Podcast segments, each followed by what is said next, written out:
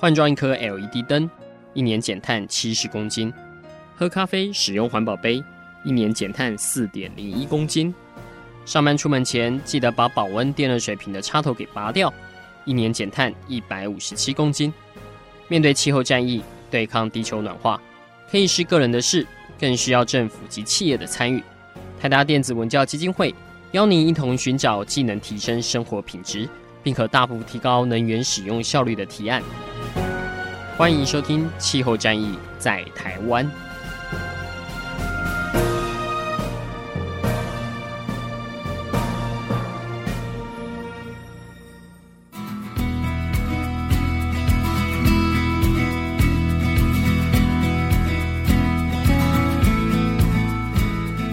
各位听众，大家好，欢迎收听《气候战役在台湾》，我是台达基金会的姿蓉哦。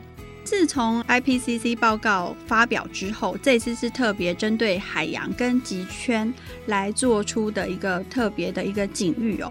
那很多人呢都对于关注气候暖化对于海洋造成的影响，突然有了警觉。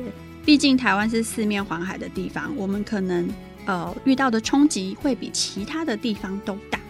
那除了忧虑之外呢，其实呢，很多的 NGO 工作者也已经开始实务上面的做法哦。今天我们来访问的就是站在海洋保育第一线的工作者，台湾山海保育协会的秘书长陈映玲陈小姐哦。她的工作呢，其实就是以保育跟复育珊瑚为主。那也有一些人在呃外界就称呼她是珊瑚妈妈哈。那我们也来欢迎映玲来到我们的节目当中。好，呃，各位听众，大家好，我是台湾山海天使环境保育协会秘书长陈映玲，姿蓉好。好，映玲其实在呃环境教育呢有相当长的资历哦，并不是说她年纪很长，并不是她是非常年轻的，而是她很早呢，其实就在做环境教育，在做能源教育，那甚至海洋教育，其实都呃有很深的参与。一开始是从志工的方式，那接着呢，自己也转换了工作跑道。那呃，目前在山海保育协会里面呢，主要呢也是呃担任在对外界教育以及募集资源的一个很重要的角色。那是不是也先请应明来跟我们介绍一下山海天使保育协会是一个什么样的组织？那它跟海洋保育跟珊瑚又有什么样的关系呢？嗯。其实蛮好玩的。我自己是原本是一个家庭主妇，就是为了带孩子去玩海洋，然后为了带呃带我的下一代去亲近自然，所以就开始学习怎么样跟自然跟海洋相处。那一开始的时候真的什么都不懂，就是啊当志工捡垃圾、捡海废，然后呃就去玩玩海边。后来才发现说，哎，海洋的环境对我们真的是一个陌生的环境。我们明明是一个海岛，哎，那为什么我们对海洋这么的陌生？所以就越来越投入，然后就会去开始去学习，开始去了解。那从捡垃圾海边开始，一直到海面上的浮潜，最后忍不住了，我还是想去学潜水，然后就潜到水下去看水下的世界。看了水下的世界哈，才觉得说啊，教练告诉你，以前的珊瑚三十年前多美多美多美，然后现在呢，呃，不要讲了，哈哈。对啊，所以这样子自己心里会觉得说那。我到底有没有机会看到以前的美丽的海洋的状况？所以就跟几个志同道合的伙伴跟教练们，我们就组成了一个台湾山海天使环境保育协会。那很重要一个重点就是，我们希望海洋可以恢复到以前所谓的教练们告诉你那种很多鱼、很多虾、很多珊瑚的美景。这是我们的愿景啊！好，印尼刚刚有提到，就是哎，其实一开始发现自己对海洋蛮陌生的哦。那最近呢，有一个事件，其实也反映出，哎，大部分的台湾人对于海洋或是呃海洋底下的一个生物是非常陌生的哦。最近有一个新闻呢，就是呃有一个人他潜水摸了海龟。那那张照片 看起来好像哇，好和谐，但是背后是呃是一张三十万的罚单。是是，那印尼是不是也特别跟我们教育一下，为什么它值三十万呢？好啊，那个德国少年，说真的，他嗯，我觉得这是一个杀鸡儆猴啦。好，那为什么我们去海里面，我们不论到海里面或到山里面，其实对于自然的生物，尽量不要做。触摸、接触、喂食的这些动作。因为当他习惯人类给他喂食，或者是当他习惯人类是他的朋友的时候，他下次看到人类都会跑过来。那但是不是所有的人类下去都是对他友善的？有些人是带着枪、带着刀下去的。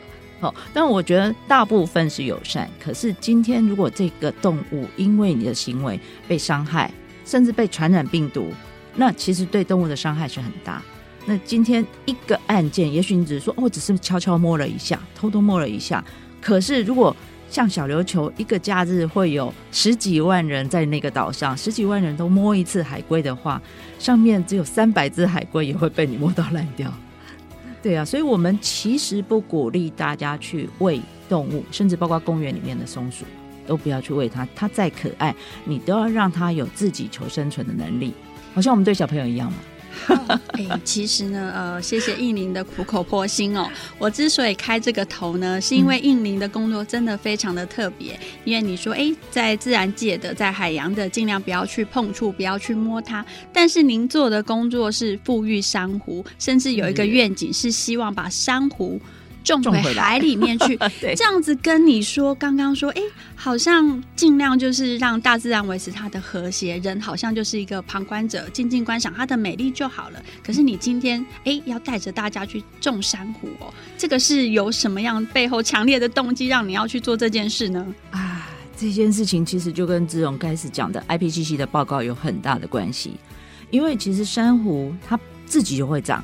海洋里面的生物，那为什么要去种珊瑚？一个原因是因为珊瑚它是海洋里面很重要的一个基础的生产者。如果没有了珊瑚，有很多海洋生物，大概超过四分之一的生物，它就没有家，没有吃东西的地方，还有没有躲藏的地方了。那所以珊瑚礁生态系对海洋是重要的。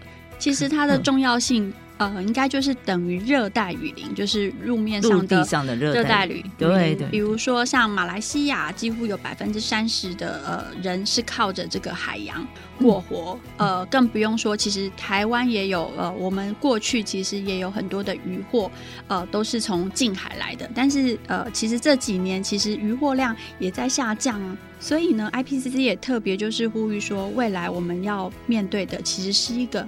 没有鱼的海洋，那没有鱼，其实也代表着最前面的，其实就是珊瑚礁的死亡，就是环境的被破坏，导致这整个生态系的崩解。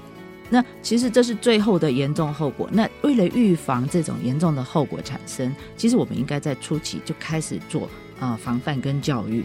那如何去防范？其实我们很难，我们很难去叫海水不要变暖化，很难叫地球不要暖化，这是全民共业。我我自己这样认为啦。那如果说今天这全民共业，我们不努力一点的话，就很难去救回来。那所以我们现在常常听到，比如说大堡礁、澳洲大堡礁，什么白化百分之五十、百分之七十，其实这都已经是警讯了。那包括台湾自己南部垦丁那边的珊瑚，也都被专家观察着白化了百分之五十哦。哎、欸，尤其是北台湾哦，这几年也开始看到就是珊瑚白化的现象。嗯、以前大家跟可能呃比较可以想象得到，说在呃。南台湾的这个地方是比较容易遇到这样的事情的哦。那接下来要请问一下印尼啊，其实呃，在这一次的 IPCC 报告当中，也有另外一个很重要的观点是之前没有的。他们认为透过教育可以帮助人类来做调试跟减缓哦。但是对于您在做的商户，您自己又怎么看待呢？好。呃，回过头来说好了，我们的协会成立主要两个目标，一个除了复育珊瑚之外，另外一个就是做教育，就是带着大家如何和谐的跟海面相处，还有就是如何如何的去保护这整个我们海洋的生态环境嘛。那我们觉得教育这个行为很重要，而且实际带领他接触实际的海洋环境。这就是让他了解跟爱上的一个很大的动机啦，我们可以这么说。哎，艺宁是不是可以跟我们分享一下，就是你们的环境教育基地是在哪个地方呢？啊，我们在那个龙洞，在贡寮龙洞北台湾的地方。那我们有一口九孔池，租了一口九孔池。那九孔池不是很大，大概两百平左右吧。那我们就在里面种珊瑚。我会我会用“种”这个字，是因为它真的很像植物。因为在海里面装珊瑚不会乱动，它就是呃剪下一只，然后让它分枝之后，它会再长出一大丛出来。啊，那其实它很像种植物，所以我可以用很简单的方法把它复育的很多。那为什么要租一口球孔池？是因为在外海的环境有很多环境，比如说像自然环境，东北季风啊、台风的影响会破坏它的环境呃生存基地。然后第二个就是人类的污染，比如说河口或者是倒油，或者是呃建设港口，都会让珊瑚生存的环境被破坏掉。那你想想看，整个台湾这么多的人在居住，那海洋遭受这么大的污染，所以事实上珊瑚的栖地被破坏得很严重。所以我们就利用一个，我们把人工的环境再种回珊瑚啦，可以这么说。好，果然是一位珊瑚妈妈哦。提到自己的珊瑚宝宝，就开始滔滔不绝哦。但下个阶段呢，我们会来就是呃，请映玲来分享，哎，她怎么样去仔细的照顾这一些珊瑚宝宝哦？呃，种珊瑚跟种树。呃，是不同的两件事。下个阶段就请应玲来说给大家听。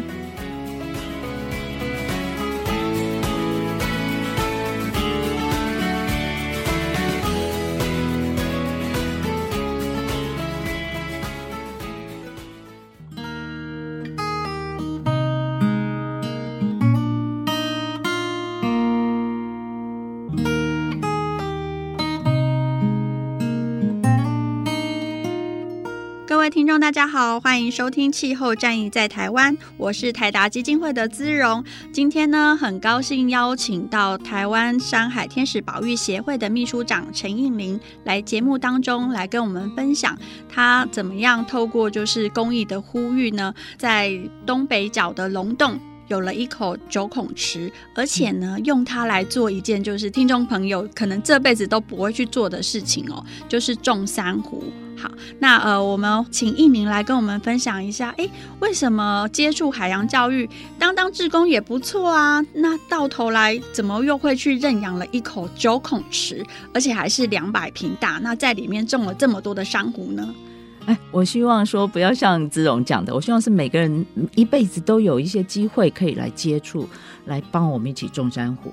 哦，那其实为什么会我说种珊瑚很简单？啊，真的是很简单，可是其实也很难，因为你要有一些技术，比如说你要能够在水底下工作，哦，它的方式有点像盆栽一样，你剪一枝下来，插枝上去，然后就会再长很多枝出来。问题是那是在水下，那当你在陆地上种花很容易，可是在水下的行动你都会很很不自由。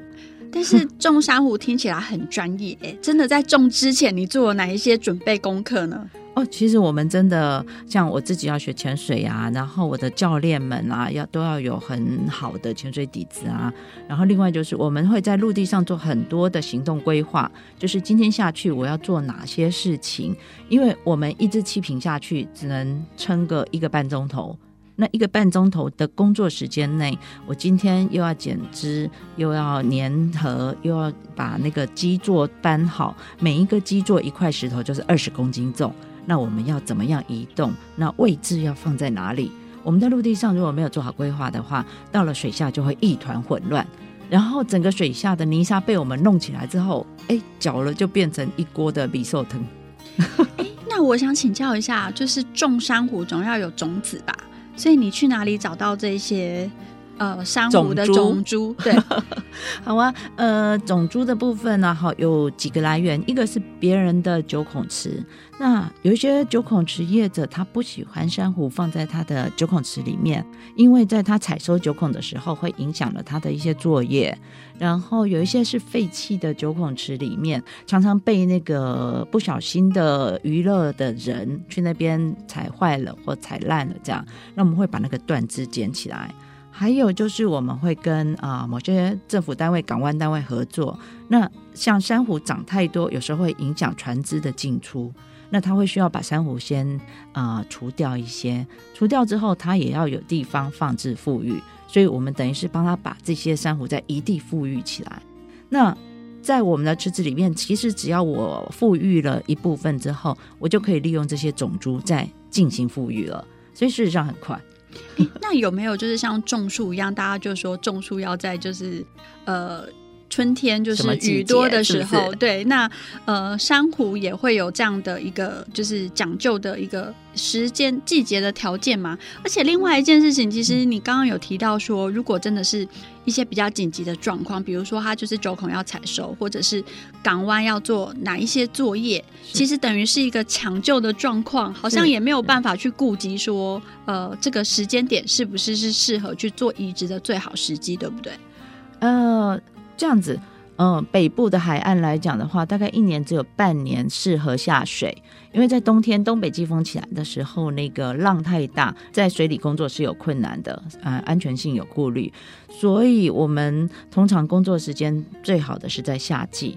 但是其实，在夏季的时候，珊瑚很容易因为海水过热而而导致说它在移植的时候产生一些排斥啊，或者是不容易存活下来。所以我们其实也会挑时间点，哦，就是尽快以最快的速度让它粘粘到我们基座上面之后，然后尽快摆回海里面，就是不要让它离开那种海水的温度太高，那离开海水太久这样子，那。就像我刚刚讲的，就是嗯、您刚刚讲说那个港湾呐、啊，或者是其他九孔池，人家要清，怎么可能说马上就呃说走就走这样子？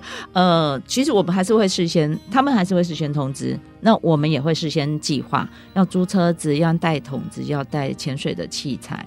那像这种。像今天东北季风已经起来了，我们几乎就不太可能有这种港湾或者是外海的作业了。只有九孔池里面，呃，在即使气温再低啦，水温再低，我们还是得下去做一些监测，只是次数可能会减少，比如说一个月可能下去一次两次而已。那夏天的话，几乎每个礼拜都会下去。对，就是呃，尽量集中在温暖的时候，而且可以作业时间长一点的时候。听起来其实这个工程还蛮浩大的哦，而且听起来还就除了时间、金钱之外，其实也蛮需要人力的。那我想请教一下，您就是在做这么就是移植之前啊，啊、呃，您刚刚跟我讲的应该听起来是非常的轻松，但是我想背后应该也有一段时间的摸索，是不是前期也有一些失败的经验可以来跟大家分享一下？是不是有让你觉得非常的 挫折？想说我为什么要认养一口九孔吃，吃九孔就好了、啊？第一年真的是，真的是，我觉得我自己是在泡水乱做。对，我们第一年其实是在 try and error。那呃，一方面是因为我们真的不是科班出身的，即使是学海洋生物出身的老师或者是学生们，他们也不知道怎么样去把珊瑚种成一片珊瑚海这样子。所以，我们真的就是前人都没有的经验，我们自己去摸索。那九孔池属于一个，我我可以形容它像是中土之家哦。那它不是在水族缸可以被长期的控温、控盐、控光的情况下，它是户外的环境哦，要面对环境恶劣，可是它又有一个池子的屏障，是一个安全的工作场域。所以我就我都笑说它是中土之家，然后呃，珊瑚在里面，我们人在里面工作都是可以安全的成长、安全的工作这样子。所以第一年我们只能说我们体会到我们在里面工作是安全的，但是种的珊瑚有没有活呢？呃，一半被台风打掉，然后呃三分之一白化，剩下的真的不多。对呀、啊，那第二年呢？哈，我们就痛定思痛，把第一年的经验把它抓下来。同时，我也找到很多就是呃学海洋的相关科系的一些年轻人，他本身有很好的潜水技术来帮我的忙。我很感谢我的这些教练跟潜水伙伴们，因为他们的加入，然后我们试了很多新的种植的方法，让这个珊瑚的数量可以大量的增加。然后也开始增加了我们大家的信心，觉得说，哎，我们现在做法是对的。哎，那在珊瑚的数量增加之后，有开始呃，就像您说的，就是呃，落实，就是先前想的，我就我这边就是种好之后，我再把它种到就是呃，它要长出来的地方，把它移回到大海里面去吗？哎，我们现在的方式是数量跟种类先增加。那以数量来讲的话，北部常见的珊瑚大概呃数量都都算多了，而且整个种株都长得很大。那要种出去的地点其实还在调查。我说真的，还真的蛮少的。对，因为适合的地点以前可能长了很多珊瑚，但是现在已经被人类的破坏，比如说排油污被污染掉了，或者是那个河口刚好。上游有一些工厂一直会流废水出来，就那个河口就根本不能种。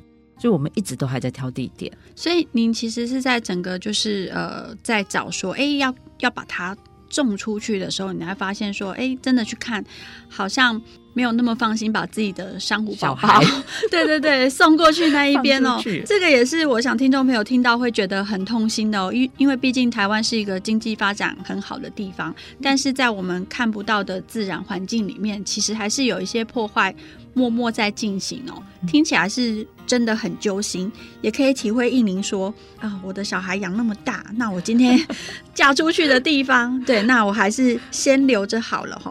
不过我们还是希望，就是呃，在海洋环境上面，其实会希望是更健康的哦，也可以让就是印宁他们所做的工作，那呃有更多的呃影响力。好，那下个阶段呢，我们再回来听听看印宁，呃，虽然呃种了这么多的珊瑚，那开始有一些经验的学习。那怎么样让自己的经验学习可以跟外界来做接轨，让大家可以更认识你们呢？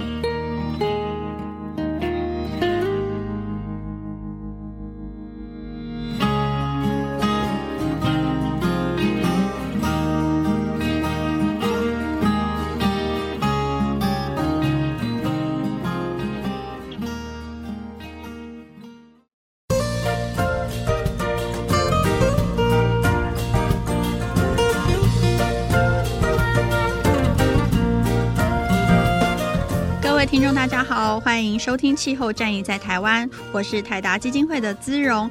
那呃，前几集呢，我们跟各位听众聊了一下 IPCC 所发布的海洋跟极圈的特别报告哦。那陆续呢，有学者开始呼吁，其实台湾呢，呃，也面临很危险的处境，尤其是我们的珊瑚白化的速度也超过想象。那这一集节目呢，我们邀请到在海洋保育的第一线工作者，来自三海保育协会的秘书长陈印宁陈小姐哦。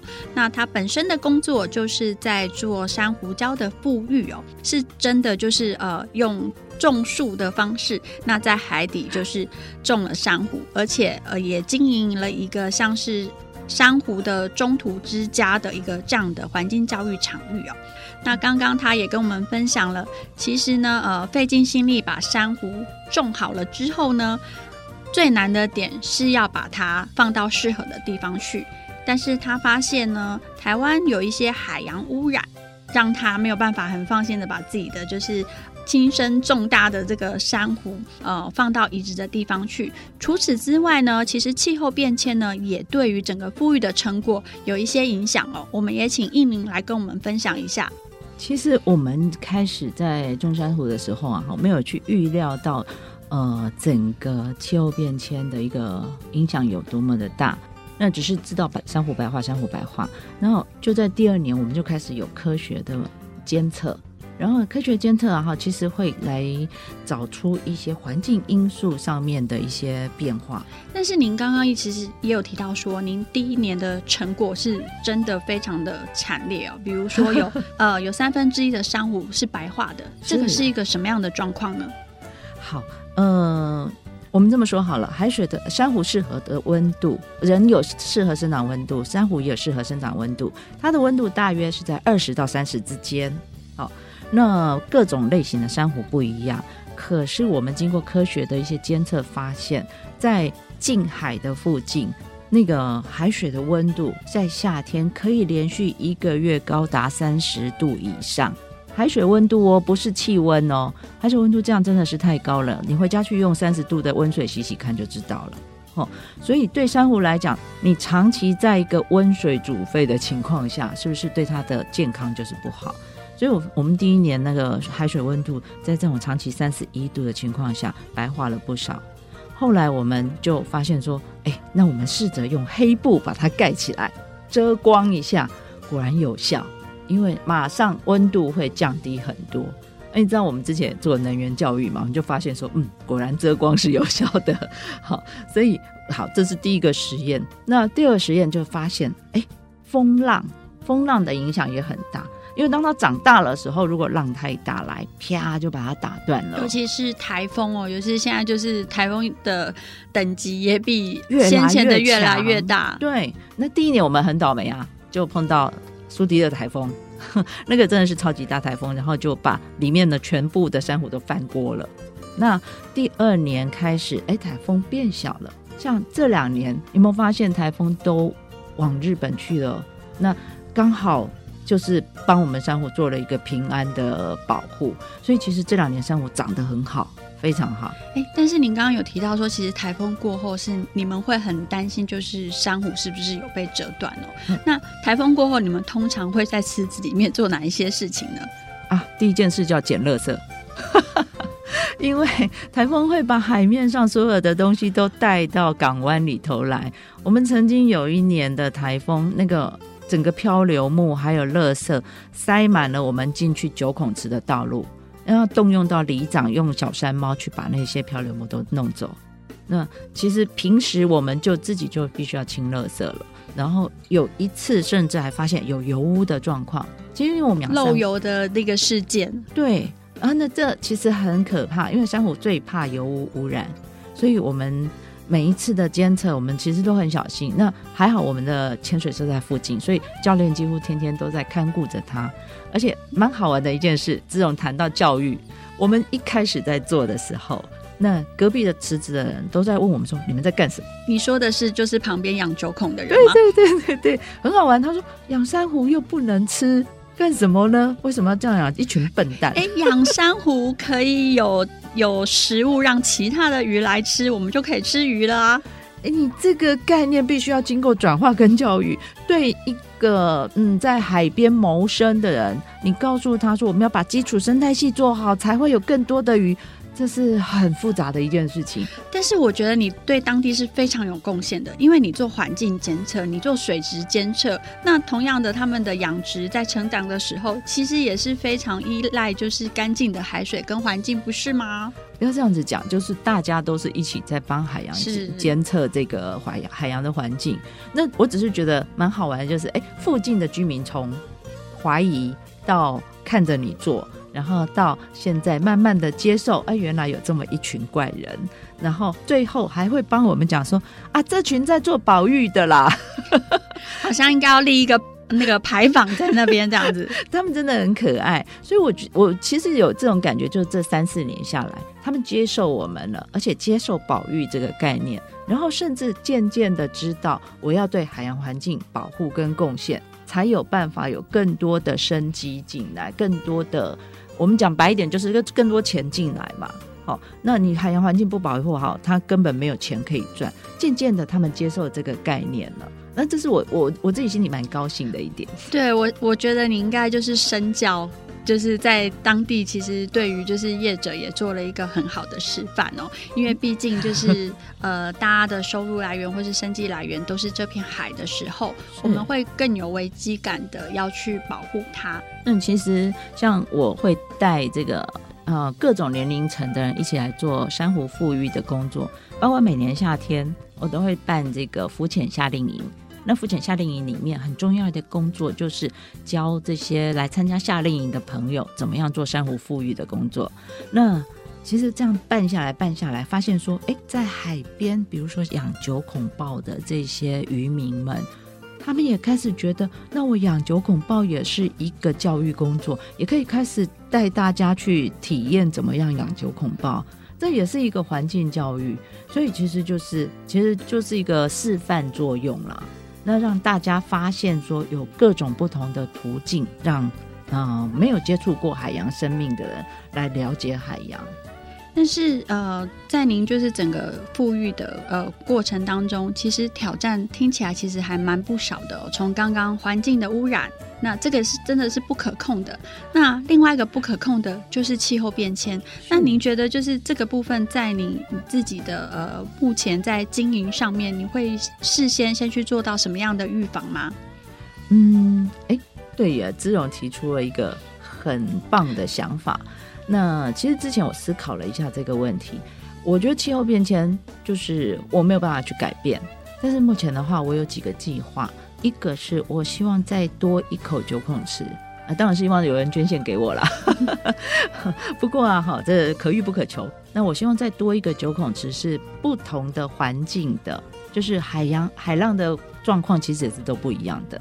那有不同的环境的情况下，我这一边跟另外一边是一个比较，同时也是一个备案。是因为可以养，就是养出更多不同种类的珊瑚吗？对对对对，还有就是这边的环境如果变得不好，那边至少还可以存活着。但是听起来其实。要照顾一口池，我都觉得哇，要养好多小孩。那哎，要有什么方式，就是要再去养另外一群小孩呢？哎，嗯，就就是我刚刚讲的，我要我需要募集更多的资金，然后需要更多的人一起来做。所以其实像每一年的夏令营，我都是在培养种子。呃，夏令营我已经连续办了六年了。我们第一年、第二年所培养出来的高中生，现在都已经是我们的种子，他都可以自己下水来帮我们做这个珊瑚复育的工作了。所以我觉得我一直慢慢在培养，后面对这个工作能够加入保育型行列的，而且让他能够产生一个热爱。嗯，而且这个也是学校里面学不到的事情，但是我们希望孩子具备的一个环境的涵养跟素养哦。好，应明的梦想从一口九孔吃变成两口九孔吃哦，那我们就想，哎，希望呢他的梦想可以早日成真哦。但是在他在做梦之前呢，其实呢，呃，他的富裕珊瑚的一个工作呢，其实也影响到更多的人。下个阶段呢，我们就来听听看，哎。现在呃，有一些组织或是公部门开始想要向山海天使保育学会来做学习。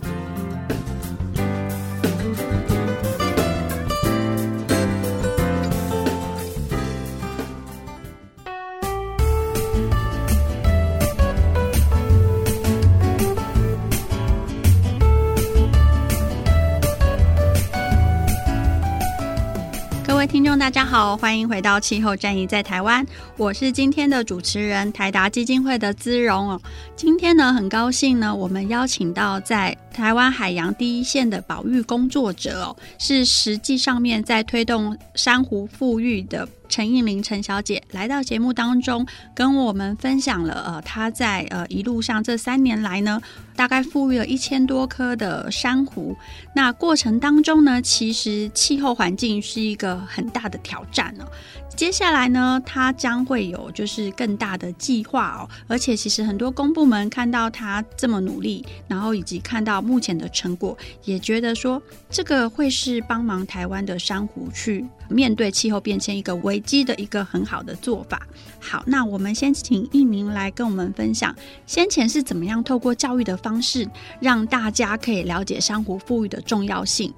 哎，其实我我还蛮开心，就是做了这件事之后，有很多的学校来找我们去演讲啊，或者是分享啊，那我们在这个海洋保育上面的一些知识跟经验。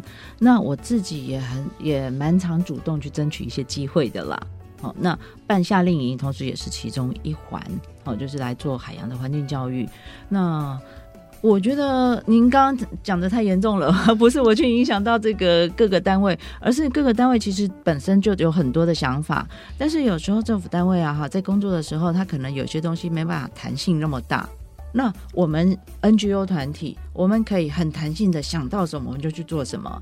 那以政府单位来讲的话，他必须好好的规划。我们就很开心的看到，这五年来。就是大家对于海洋保育的重视，包括海洋呃海委会、海洋保育委员会这些的成立，还有海洋研究院的成立，都是政府对海洋环境就是有更多重视的想法的。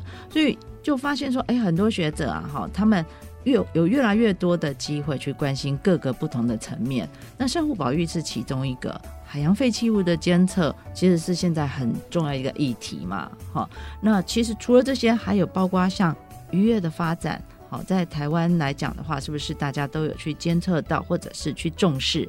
还有你餐桌上的鱼是不是健康的？是不是来源是正确的？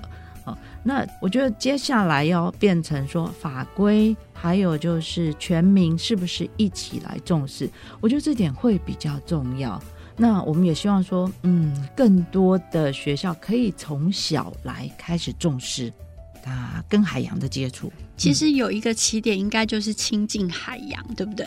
是，是这也是就是您特别希望说，真的是可以带着下一代，就像您当初带着您自己的小孩子去认识海洋。嗯、那呃，接着就是真的是整个人就是泡在里面了。那也让更多的家庭跟小孩都认识了海洋啊。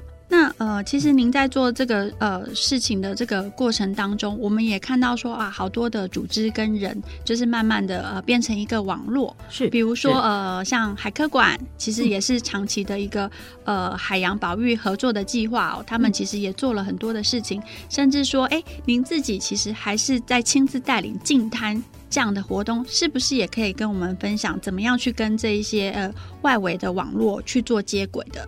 嗯，其实。呃，在台湾这一方面的资讯还蛮多的。那建议大家，比如说在公单位部分有海科馆跟海生馆，这是南北两大的海洋教育的中心，可以先跟他们寻求资源。另外就是 NGO，很多 NGO 团体是对、呃、海洋环境做一些贡献。像在台湾本岛，我们做海废监测，就有好几个单位随时在做净滩。其实现在净滩是全民运动了。那另外在像呃澎湖海洋公民基金会啊，哦或者是在那个垦丁那边，都有一些民间促建会，他们都是在啊从事这个海洋保育、海洋解说。那大家可以上网去多找一点这方面资讯。那比如说，你一开始会害怕安全的问题嘛？安全问题会害怕的话，先从这个潮间带的环境是一个可以安全接触海洋，而不用说整个身体泡下去这个范围。那先安全的接触之后，喜欢了再去好好的学怎么样浮潜，然后甚至呃划独木舟或者是 SUP。那之后甚至更喜欢的，现在学潜水的人越来越多了。嗯，那最简单、最简单的方式就是去上课，或者是去参加一些呃环境教育的课程，然后海科馆啊、海生馆啊这样子，那让专业的志工跟老师带着你。那我自己当志工，我也蛮开心的啊，很喜欢带着这么多这种小朋友、大朋友一起去了解。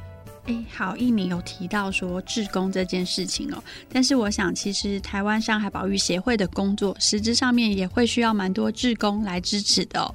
比如说，先前呢，曾经参加过你的能呃课程的一些小朋友，长大了，高中生长大变大学生，回来会种珊瑚了。那呃，听众朋友应该也蛮好奇说，哎，如果他们对这件事情有兴趣，想要贡献一些心力，他们有什么机会或者是管道呢？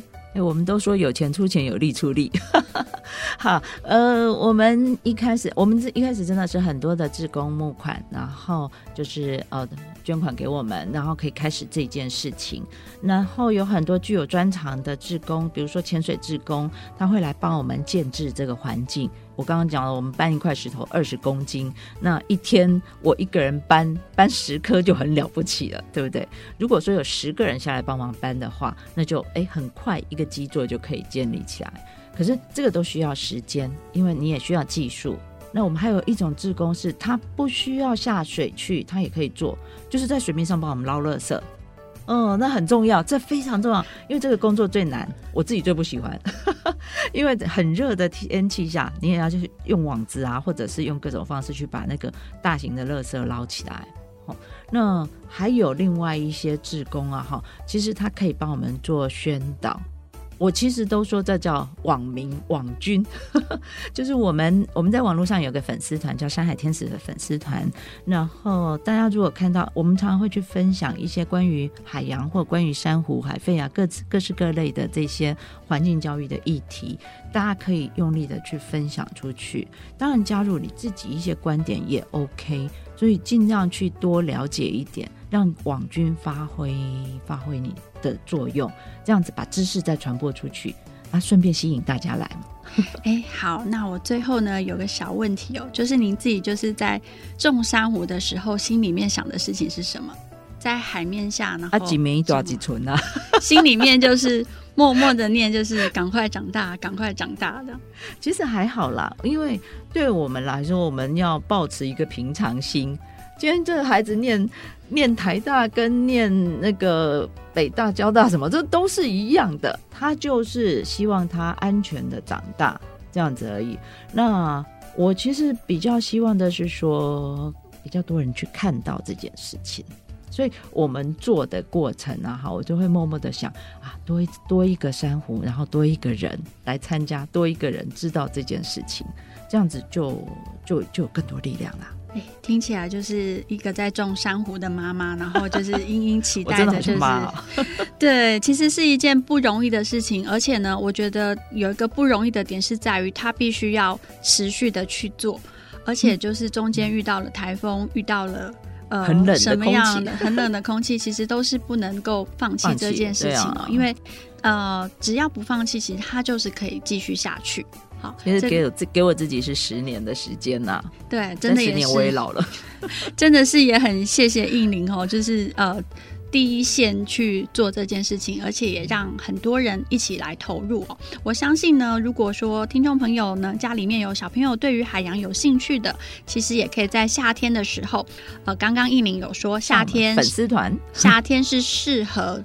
种珊瑚的季节，那现在冬天呢，其实还是会有一些需求，比如说要去捞捞垃圾啊，这一些。好，那这个都是我们听众朋友未来有机会，如果您想要持续关注这件事情的话呢，其实也可以关注山海天使保育协会的粉丝团。那最后呢，我们也请就是应玲来帮我们呼吁一下。觉得就是大家在面临就是气候变迁，然后怎么样去保护海洋这件事情，给我们一些喊话吧。话是不是？好，OK，嗯，其实面对深爱的大海啊，哈，我会希望各位在接触它的时候，尽量以你对它是情人的态度，因为你把它当情人，你会小心的呵护它，你会在乎它的感受，你不会拿任何有害的东西给它。你只会希望它保持的干干净净、漂漂亮亮，就是你美丽的情人永远在你身边的模样。所以就是希望大家，嗯，不要乱丢垃圾啊，这个都是很老生常谈的。但是我最重要就是你把它当情人看。好，我们谢谢应玲，就是给我们一个呃不是那么环保的，但是一个非常浪漫的建议。好，那呃我们也谢谢应玲，谢谢谢谢各位听众，谢谢各位听众，我们下次再见。